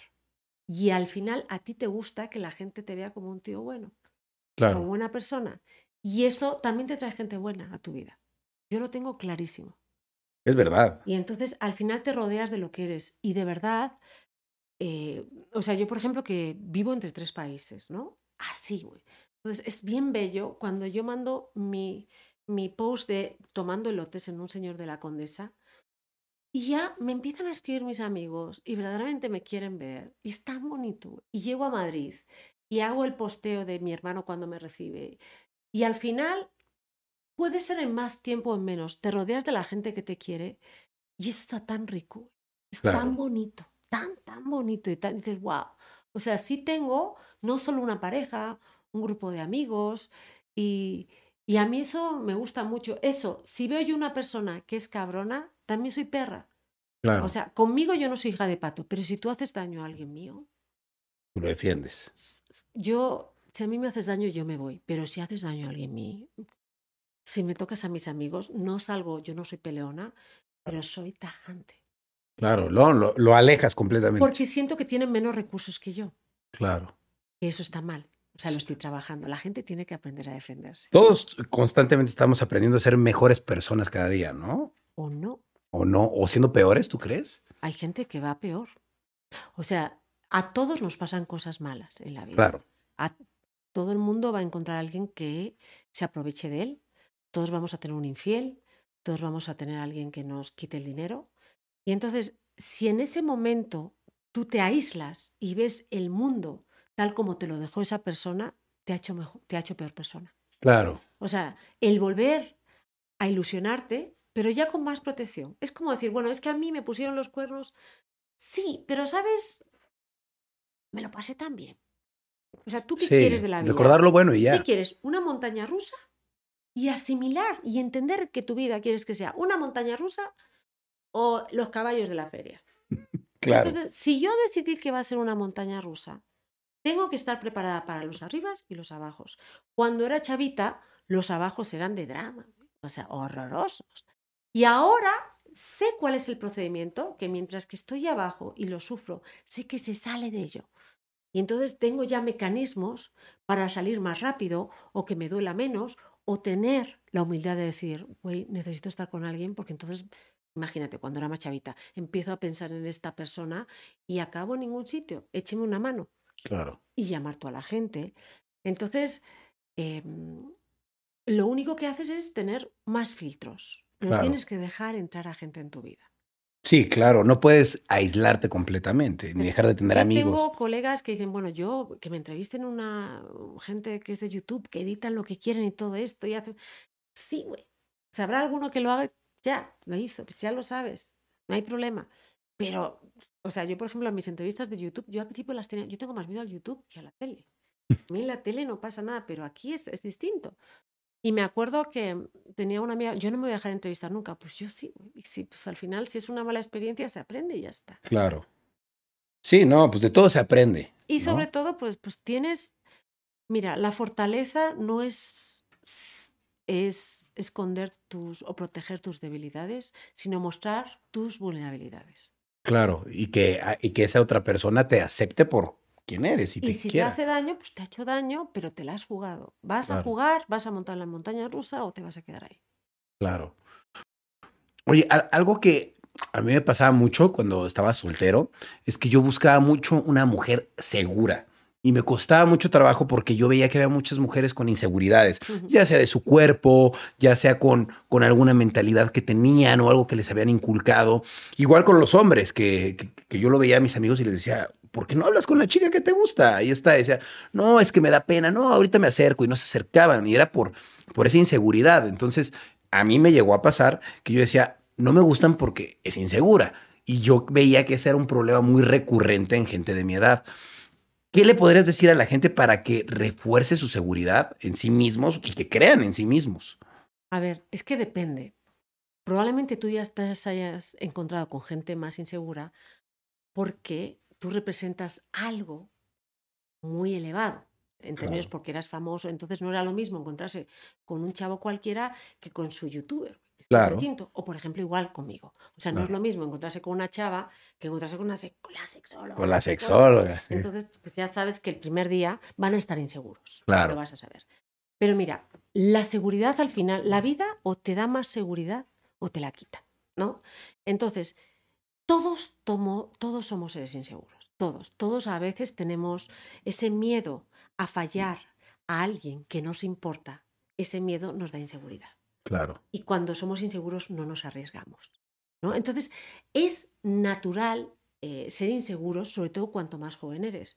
Yo, por ejemplo, ahora soy mucho más segura que hace 20 años, es verdad, pero también soy muy insegura. O sea, si yo tengo que entrevistar a alguien que para mí era el psicólogo Sapolsky, de verdad que es que voy a estar nerviosísima. ¿Por qué? Porque esa persona representa tanto para mí que tengo miedo de cometer un error. Claro. En el caso de la, las, las chavas y los chavos de ahora. El problema es que lo que proyectan en redes no es lo que son. Claro. Y entonces saben que son impostores. Y tienen que pretender. Claro. Y entonces ahí se ve la inseguridad. Entonces sí es una generación de gente más insegura. Es una generación, desafortunadamente, no es su culpa, ¿eh? no es culpar. No es cultural. No, no tienen habilidades sociales, no saben de qué hablar. te pongo un ejemplo. Este es un ejemplo que yo lo utilizo mucho. Me viene un güey que probablemente podría haber sido hasta su abuela. O sea, yo no sé qué vio en mí, pero. Y me estaba mirando nerviosa y me dice: ¿Me puedes pasar en Estados Unidos? ¿Me puedes pasar tu teléfono para hacer un date? Y yo digo: A ver, a ver, a ver, ven aquí. Digo: Siéntate. Digo: Mira dónde me tienes. Estás enfrente de mí. Estoy sola. ¿Para qué me pides el teléfono? Si aquí estoy. Si aquí estoy. Claro. No, es que no. Tienes que pensarla. A ver, tú cuando te gusta una vieja, y es eso. Pero claro, ya es de una cultura del teléfono, no han desarrollado habilidades sociales, no saben de qué hablar después de tener una relación sexual. Sí, que pasa mucho, ¿no? Sí, entonces, claro, y es que, y a veces quieren hablar, a veces le importa a la otra persona, pero tienen tanto miedo a cometer un error. La única manera de conocer a gente fascinante es cometiendo errores, es arriesgándote. O sea, la única manera de, de, aprender a hacer algo es que te den calabazas. A mí me han dado una cantidad de calabazas. Mm, claro, y yo me alegro, o sea, claro que duelen, ¿no? Pero aprendes también. Claro. Entonces, em, yo creo que al final es, no pierdes nada. ¿Quieres? Nada. Y luego yo siempre digo a la gente, céntrate, porque mucha gente se va a pensar que tengo el trasero pequeño, que tengo bubis pequeñas o que mis dientes están mal. Entonces, si tú vas así con una persona, si yo me acerco a ti, lo primero que voy a taparme es la boca. Sí, ya es inseguridad. ¿Y tú te vas a centrar en qué? en mi boca. Entonces yo siempre digo, céntrate en algo que te guste, que seas bueno. Y si la persona no tiene idea, no pasa nada. O sea, si, si el güey te encanta y él sabe mucho de música, mira, yo no, pero José José es un letrista, claro. O sea, busca un punto de conexión. Sí. Pero, y tampoco te centres tanto en el yo, sino busquemos algo en común. En común. ¿Para qué? Para que toda la presión no caiga sobre ti. Sí, y puedan platicar de algo que los dos compartan. Claro, y yo lo, lo, llegué a ver en muchas citas que llegué a tener, que yo decía, ¿qué pasa con esta chica? ¿No? O sea, le estoy siendo sincero y ella pues como que no, pero como que lo veo mucho en esta, como tú dices, en esta generación y para abajo. No sé si es por el hecho de estar encerrado en el teléfono. A, la generación anterior les costaba menos relacionarse y más tener sexo. Wow. Sí, es, es una cultura, es distinto. Eh, y luego, por ejemplo, hablando de ti, tú eres más sí o no, sí o no, eres más así, tomas decisiones así. Y hay gente que ve más colores. Entonces, probablemente tú seas de, tomar eh, decisiones más rápidas y si una persona es en color, pues al ver tantos colores a lo mejor le cuesta. O sea, y eso no solo tú, sino los hombres. Los hombres son más así. Y a nosotras, digamos que nuestra forma de ver la, la realidad es que generamos más, eh, digamos, eh, situaciones y nos cuesta más tomar decisiones. Claro. Wow. Ok. Oye, ¿y qué, qué podrías decir ¿O qué recomendación le darías a la gente que yo creo que hoy en día los jóvenes les cuesta más trabajo relacionarse en la escuela, entre amigos? ¿Cómo podrían hacer una buena amistad? Que creo que hoy en día es difícil tener un amigo. Dicen que los amigos se cuentan con los dos de una mano. ¿Cómo puedes definir a un amigo que, dices, él sí es mi amigo? A ver, es que es más difícil ser amigos, tener un gran amigo, porque ahora todo está basado en los números. ¿Cuánta gente te sigue? Y luego, además, cualquiera te puede hacer bullying. Claro. Me explico, es que sí está fuerte. O sea, yo, a ver, ¿en qué momento tú de niña no te levantas y le enseñas las braguitas al chico que te gusta? Cuando eres niña, te levantabas la falda, claro. Si eso tú lo haces ahora, esa imagen se va al Internet. Entonces la gente tiene más miedo a tomar riesgos de cualquier tipo, de una amistad, de todo, porque todo se queda grabado. Yo creo que para mí un amigo es el que hace tiempo para ti y no el que te busca cuando no. Ahí está. O sea, si tú ves que esa persona te llama solo cuando no tiene a nadie, te, te, tienes un contacto y te utiliza por ese contacto, te llama solo por las fiestas que tiene o que tú le puedes dar acceso, eh, por los conectes, por los amigos, pues en el fondo esa persona no está haciendo el espacio para ti para verte. Claro. Te ve cuando te quiere ver está usando, ¿no? Ahí está. Entonces, claro, eso también es más fácil de ver ahora con las, con las redes sociales, ¿no? El problema es que cuando a ti te pasa eso, la gran mayoría de la gente más joven se obsesiona. Es no me quiere. ¿Por qué no me quiere? Güey, no le interesas, te está utilizando. Entonces tienes dos opciones. Catalogar ese amigo como conocido con derecho a irme de fiesta una o dos veces a la semana, pero no es mi amigo. Claro. Es para pasarlo bien, ¿ok? modo chela. Si quiero una chela, me voy para allá, pero no es mi amigo. Pero tienes que estar claro, ¿no? Ahí está. Tienes que tener que hay, hay gente para salir, hay gente que te va a sacar del hoyo, que son para mí gente que les quieres y que los tienes y que a lo mejor no los ves tanto, pero sabes que es la persona que si estás en el hoyo te va a sacar. Hay gente que se va a ir de fiesta y hay gente que te va a meter en el hoyo. Claro, peor. Por ejemplo, hay relaciones, hay amigos tóxicos. Y hay amigos, ¿por qué? Porque te separan de tu proyecto de vida. Claro. O sea, si tú tienes un grupo de amigos que están todos los días de chelas, güey, bebiendo, aunque no quieras, vas a acabar los siete días de chelas. Claro. Y entonces tu proyecto de vida personal te vas a separar. ¿Y, por, ¿Y qué pasa si no vas uno o dos días? Eres mal amigo. Claro. ¿No? Entonces uno también tiene, cuando tú creces, también te tienes que alejar de esa gente. Sí, claro. No, maduras, ¿no? Y tienes que entender que te van a sacar de ese círculo. Está bien, es cool. Entonces, es un amigo es la persona que hace tiempo para ti y no que cuando le sobra tiempo va a ti. O sea, cuando me explico cuando ahora sí. Entonces, yo por eso, cuando yo pongo eso, sé inmediatamente quién me quiere ver. ¿Quién te quiere? Eso está bueno, es un buen tip para saber quién, lo ¿eh? pongo y te llaman, ¿qué tal? ¿Qué? No, no, vamos a vernos, vamos a vernos a nada, güey. A tomar un café, porque te quiero ver, güey. Claro, porque te extraño. Y es bonito. Sí. Y también entender que amigos de verdad hay pocos. Claro. Y el resto son conocidos, y el resto son situacionales, y el resto a lo mejor puedes disfrutar una clase de guitarra y entender para qué sirve cada uno. Claro. Tú no te, para ti un cepillo de dientes no es lo mismo que un cepillo para cepillarte el pelo, ¿sí o no? Claro, no, no. Bueno, pues hay gente que son para distintas relaciones. Un colega, no busques que sea de trabajo, no busques siempre que sea tu amigo. A lo mejor luego puede salir una amistad, pero tú de un colega de trabajo lo que quieres sobre todo es que sea afectivo. Claro, trabajo y ya. sí, sí. Wow. Saber para qué quieres a la gente, pero no utilizarla, sino el espacio que van a tomar en tu vida. Oye, y hablando de estos tipos de amigos, está el famoso sex friend. ¿Tú qué opinas de los sex friends? ¿Se puede tener un sex friend o no? Porque llegas a, encariñarte de él. El follinovio, ¿no? Follinovio, ¿no? A ver, el problema es que cuando más de tres relaciones sexuales ya hay algo más. Ok. ¿cómo? Entonces, claro, o sea, ya a uno de ellos se puede vincular emocionalmente. Ok. Entonces, ¿qué pasa? Normalmente esto no es, o sea, si los dos se vinculan, se hacen pareja. Claro. Si no, uno se encula. Sí. Y el otro, pues no, y entonces va a haber una persona que, que le va a doler. Entonces yo, a ver, en, en teoría funciona, pero en la práctica es más difícil de que funcione. Claro. Es, a ver, yo conozco a gente que lo ha hecho, pero tienes que tener la cabeza muy bien amueblada. Claro. Porque mucha gente que dice que es un sex friend quiere algo más, pero no te lo va a decir. Sí, claro, se lo guarda. O con el tiempo empieza a agarrar cierto aprecio, ¿no? Claro, ¿y qué pasa cuando te enamoras de otra, de verdad? ¡Qué dolor! Sí, claro, la tienes que dejar a, a la otra y si no la hay quieres. manera, o sea, no la puedes mantener. Claro. Entonces no éramos amigos, tú y yo estábamos cubriendo una necesidad casi fisiológica y era, y está bien, pero no había nada más, porque era tu amiga, ¿verdad? No, güey, la llamabas a las nueve, ¿dónde andas bien? Ya, Y pa, ya. y ya está, entonces te valía. Y a lo mejor sí platican un poquito y ya, y son medio amigos y dices, ay, ella es pues mi ligue. Sí, pero, Pero- no la llamas para que esté con tus cuates, ¿a que no? Sí, claro, me imagino que no. Entonces, ¿tú crees que no funciona este modelo de sex friend? ¿O sí funciona? A ver, yo creo que muchos sex se mueven a algo más, o se mueven a una relación de pareja, o hay uno que se engancha más y el otro huye.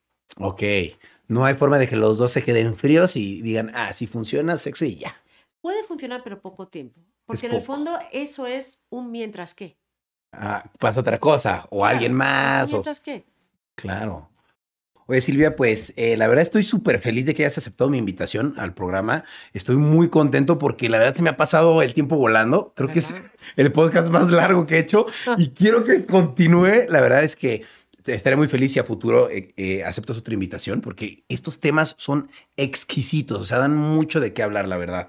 Entonces, ojalá pronto puedas Ojalá, yo encantada. venir de nuevo. Y luego hablar de la depresión, de la ansiedad es fascinante. Uy, sí, la verdad es que ya me iba a ir por ese lado, pero vamos a dejarlo para la próxima, para, vez, que sí. haya de qué hablar. Y me encantaría saber tus redes, o sea, ¿dónde te podemos seguir? Digo, yo te sigo de, de siempre, pero ¿dónde te puede seguir la gente? A ver, yo la verdad es que ustedes recuerden que los dinosaurios y yo estábamos jugando póker en, la época. Entonces, para mí todo esto es muy nuevo. Mi contenido está muy vigente, pero moverte en las redes es bien difícil. Sí, Y yo soy bien mensa, ¿eh? las muevo, pero no. Entonces, yo les invito a que me siguen. ajá, Eh, estoy ahora, fíjate, estoy en YouTube. estoy- eh, en un momento determinado yo no te podía tener YouTube por, por donde trabajaba. Ya estoy en Silvia Olmedo YouTube. Y luego tengo Instagram, que es Silvia Olmedo. Y luego me he abierto hasta TikTok. Ah, bien, está bien. Oficial, y, y ahora estoy viendo en qué consiste eso del Twitch. El Twitch, ok. Porque yo creo que Twitch es para gamers, pero tiene algo de los vivos que puede ser muy interesante. Pero esto es un volado, ya lo sabes. Sí, no, hay que Y bueno, hacerlo y todo. pongo contenido muy interesante y, y pues ojalá que me sigan. Y el libro, que es una maravilla, Claro, tu quinto libro. ujú, ¿No? que es, el libro es cómo saber si estás a dos pasos de la locura. Wow. Entonces, todos estamos a dos pasos de la locura. Sí. Todos estamos a dos pasos de tener un trastorno de ansiedad. Fíjate que en la primera parte del COVID mucha gente sufrió ansiedad y la ansiedad en exceso también puede detonar depresión, porque tu sistema emocional se agota. Sí, y entonces claro. ya no tienes energía porque ya tienes depresión. Ya te cuesta levantarte de la cama, ya no duermes bien, ¿no? Porque estabas, tenías ansiedad, no puedes dormir y ya ese agotamiento de no dormir bien te puede detonar otros trastornos como la depresión. Ya la vida no te sabe a nada. ¿Por qué? Porque al no hacer ejercicio, al no salir, eh, todos los químicos que te ayudan a saborear, tus papilas gustativas, las que tenemos para comer, pues también tenemos, vamos a llamarlo así, papilas gustativas para disfrutar lo bonito de la vida. Claro, las- Ya no. todo es igual, gusta, todo es plano. Todo es igual. Entonces la depresión no es échale ganas, es depresión, es una enfermedad Claro. que mucha gente ahora lo tiene. Y los hombres, el problema de la depresión es que la gente no entiende que está enferma y que, y que llega un momento de la depresión que no encuentran salida. Y ven esa salida, ese sufrimiento, el suicidio. Qué triste, sí. Mucha gente, y, y lo sufres por todos los familiares, ¿por qué se mató si le dimos todo? Olvídate. Tú puedes tener todos los platillos del mundo que si no tienes apetito no te los vas a comer. Claro, Y una persona que padece depresión necesita, necesita de ayuda. Claro. Y no de un coach, de un psiquiatra, de un psicólogo clínico. Y, y muchas veces puede necesitar fármacos. Igual que un coche puede ser el marav- más maravilloso del mundo y necesitas conectarles la batería, a veces los, los fármacos los tienes que utilizar inicialmente. Claro, es necesario. ¿no? Y los tiene que prescribir un psiquiatra. Entonces, pero olvídate las alucinaciones. Tú has tenido alucinaciones y no lo sabes, y yo también.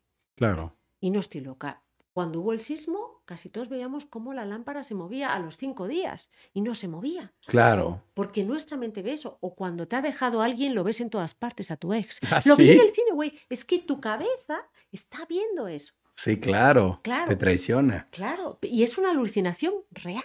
Lo has visto. O sea, no estás engañando. Entonces, desde alucinaciones, trastornos bipolares, o sea, cuando tú entiendes que el mundo de las enfermedades mentales es algo mucho más sencillo, pero que el tú negar que estás mal te va a hacer que, esa, que ese pequeño catarro emocional se convierta en una neumonía emocional Claro. y que cuanto antes agarres esto, el, el- el toro por los cuernos, más fácil va a ser detener eso, pues está bien. Yo soy una persona, eh, a ver, soy una persona muy fuerte, pero yo soy una persona que yo fui a psiquiatra cuando murió mi papá y dije, yo tengo depresión mayor. Claro. Sabes que la depresión mayor es como decir depresión, es, la, ca- es el Sí. diagnóstico. Y, y la pillé en mi estado leve. Si yo no hubiera pedido ayuda, Te quedas ahí. me quedo ahí. Pero yo tenía esas herramientas para decir, Silvia, tú solita no puedes. Claro. No, y reconocerlo en uno mismo, ¿no? Claro, y sobre todo la super psicóloga, güey. Claro. Como ella. Pues sí, a ver, pues es verdad. Entonces uno se da cuenta y todos, a todos nos puede pasar. Claro. Entonces está padre que esto sea una llamada de atención para la gente que está escuchando, viendo esto. Si te estás sintiendo triste, si te estás sintiendo mal, o sea, identifícalo y pues trátalo, ¿no? Con un Claro, especialista. Son dos semanas de distintos eh, síntomas que, pon- que pongo ahí. Si tienes durante dos semanas, ve, de verdad, o sea, hay gente que vive en una depresión constante y no lo sabe. Y la vida no le sabe a nada. Y, Claro. y está, por Están ejemplo, acostumbrados. La esquizofrenia. Todo el mundo le asusta la esquizofrenia, pero los peligros de la esquizofrenia no es cuando tienes eh, paranoias o, o cuando tienes alucinaciones, es cuando tienes los síntomas negativos, que se sientan en la cama y no salen de la cama. Wow. Y la gente no lo identifica. Sí, Hay claro. gente que no sabe que no tiene esquizofrenia sino un trastorno bipolar tipo 2. ¡Ey! ¡Wow! Eso puede ser confuso. Claro, el bipolar tipo 2, el tipo 1 es que tiene fases de manía. Y son Sí. esta gente que el- deja de dormir, tiene ideas de ahora quiero empezar este negocio, vende todo, o se pone, o se casa con tres mujeres a la vez, hace cosas que dices, bueno, no. Y luego pasa por la fase de depresión, ¿no? Esto no es un día solo, es, es un- son fases más largas. Pero el episodio bipolar es tipo 2 es, está positivo, está más, se siente mejor, y eso es hipomanía. Y luego pasa la depresión y le diagnostican como depresión, siendo bipolar. Wow. Oye, no, pues te voy a tener que invitar una segunda vez para que nos platiques y nos dejes claro todas estas manías, todas estas enfermedades mentales que se me hacen súper interesantes. Está muy cool. La verdad, qué padre y qué bonito ser psicólogo. La verdad es que es, eh, yo, yo tomé un taller alguna vez y dije, yo quiero ser psicólogo. Después ya no lo hice, pero la verdad es que me encanta, me encanta todo lo que tenga que ver con el cerebro, con las relaciones interpersonales, porque es- son, todos somos tan diferentes. Y sabes una cosa, hazlo. Eres muy chavito. Una carrera son cinco años. Podríamos hacer tantas carreras. Claro. Y la carrera de psicología te ayuda a ti. Olvídate que ejerzas o no. Al final te va, es como un closet, va a colocar tu closet, el closet de tu vida emocional de tal manera que todo lo que pongas en ella va a estar ordenado. Yo no hay día que diga, gracias Dios. O sea, quien seas, me pusiste con esta carrera maravillosa que sobre todo me ha ayudado a mí. Fíjate, Ah, Qué hermosa. cool. Qué cool. Bueno, pues Silvia, muchísimas gracias por haber aceptado la invitación. Espero nos veamos una vez más para tener una buena plática. Me has dejado flipando ahora sí con- mil ideas en la Flipando cabeza. colores, ¿no? Flipando de colores. Ahora ya no veo sino, ahora veo miles de colores. No, de verdad, muchas gracias. Eh, espero de verdad tener otra plática contigo así, porque se me hace que este tipo de pláticas son las que me gusta de verdad grabar y que la gente escuche porque son las que te dejan algo. No nada más escuchas, te ríes y te vas, sino que de verdad dices, wow, me quedé con algo especial. Y la verdad es que espero que tanto la gente como yo y tú, todos se lleven algo especial de aquí y, y es muy bonito. Te lo agradezco mucho. Pues yo te lo agradezco y además admiro esa constancia que tienen ustedes en crear contenido. Yo sí soy de las personas que pongo un contenido, luego paso tres semanas. Qué difícil es ser constante yo no entiendo cómo no se han quedado sequitos a veces. ¿Y esta vez de qué hablaron? O sea, tantos años. Y eso lo admiro, la verdad. Y encantada. Eh, me fascina, me encanta todo lo relacionado con el mundo de las emociones. Y un día hablar de sexo también, pero me gusta más practicarlo. Pero dejamos. Perfecto. no, la próxima hablamos de más sexo y de más emociones. Y de enfermedades mentales. Y de enfermedades mentales. El psicópata integrado es fascinante. Eso me encanta, me encanta. Bueno, Silvia, pues muchas gracias por estar aquí. Sigan a Silvia en todas sus redes sociales, amigos. Y pues bueno, yo me despido. Muchas gracias por estar escuchando o viendo Rayos X. Nos vemos en el próximo Rayos X. No se lo pierdan. Suscríbanse al canal, suscríbanse al podcast. No se pierdan ningún capítulo y nos vemos en otro podcast. Nos vemos. Cambio y fuera.